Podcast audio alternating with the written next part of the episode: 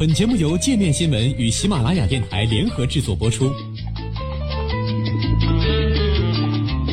界面新闻五百位 CEO 推荐的原创商业头条，天下商业盛宴尽在界面新闻。更多商业资讯，请关注界面新闻 APP。第四位遭弹劾危机的美国总统特朗普，接下来要面对什么程序？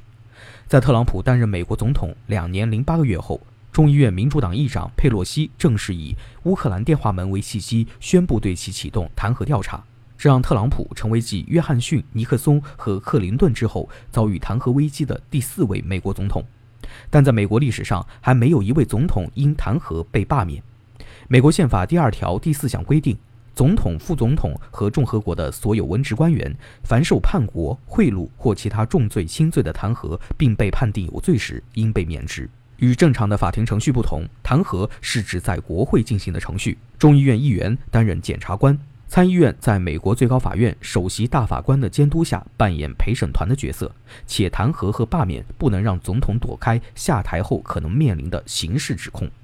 据众议院历史学家办公室的统计，众议院已经发起过六十多次弹劾程序。并曾投票弹劾过十五名联邦法官、一名参议员、一名内阁秘书和约翰逊及克林顿这两名总统。一八六八年，时任美国总统安德鲁·约翰逊在如何重建南方联盟诸州问题的态度上，与国会中的激进派差距较大，漠视总统未经参议院同意不得撤换某些联邦官员的规定，并贸然将激进派的盟友陆军部长斯坦顿解职。对此，众议院通过决议弹劾约翰逊，因其违反官吏任职法等罪行。然而，同年三月，在参议院投票中要求罢免约翰逊的票数并没有达到三分之二，他以一票之差保住总统之位。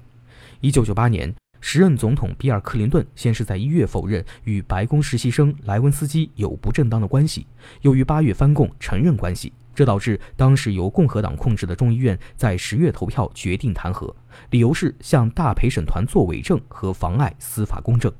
但参议院在一九九九年二月裁定克林顿在这两项指控上无罪，只有四十五名参议员投票支持伪证罪，五十名参议员投票赞成妨碍罪，低于定罪所需的六十七票。值得一提的还有提前辞职躲过弹劾投票的尼克松。一九七四年，尼克松因水门事件下台。而当时众议院司法委员会已批准三项弹劾条款，指控他妨碍司法公正、滥用权力和藐视国会。按照佩洛西的说法，弹劾特朗普的理由是他在今年七月与乌克兰总统泽连斯基的电话里背叛了国家安全和选举公正。据知情人士透露，特朗普向对方透露了某些秘密情报，并八次向其施压。要求乌克兰方面调查前副总统拜登及其次子，甚至为此扣留了给乌克兰的军事援助。特朗普承认曾和泽连斯基谈论调查拜登次子一事，但否认有所威胁和施压。弹劾特朗普的支持者相信，这相当于特朗普正寻求外国政府帮助诋毁自己2020年大选中的对手，属于滥用总统权力为不正当目的谋取利益而滥用职权的罪行。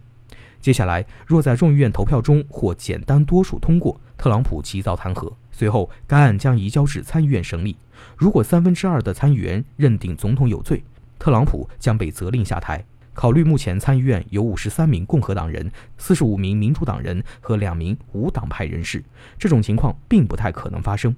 在上述假设中，如果特朗普被免职，副总统彭斯将自动接任总统，随后彭斯会任命一位新的副总统。后者需得到参众两院多数票的支持。此外，彭斯自己可以在2020年和2024年参加两次大选，谋求连任。据《纽约时报》报道，一些民主党人认为，这种政治现实意味着他们应该转而专注于在2020年大选中击败特朗普，因为参议院的无罪判定可能会产生事与愿违的效果，在政治上增强特朗普的影响力。其他人则认为，弹劾特朗普有道义上的必要性。即便参议院共和党人让他留任，也可以阻止未来的总统像特朗普那样行事。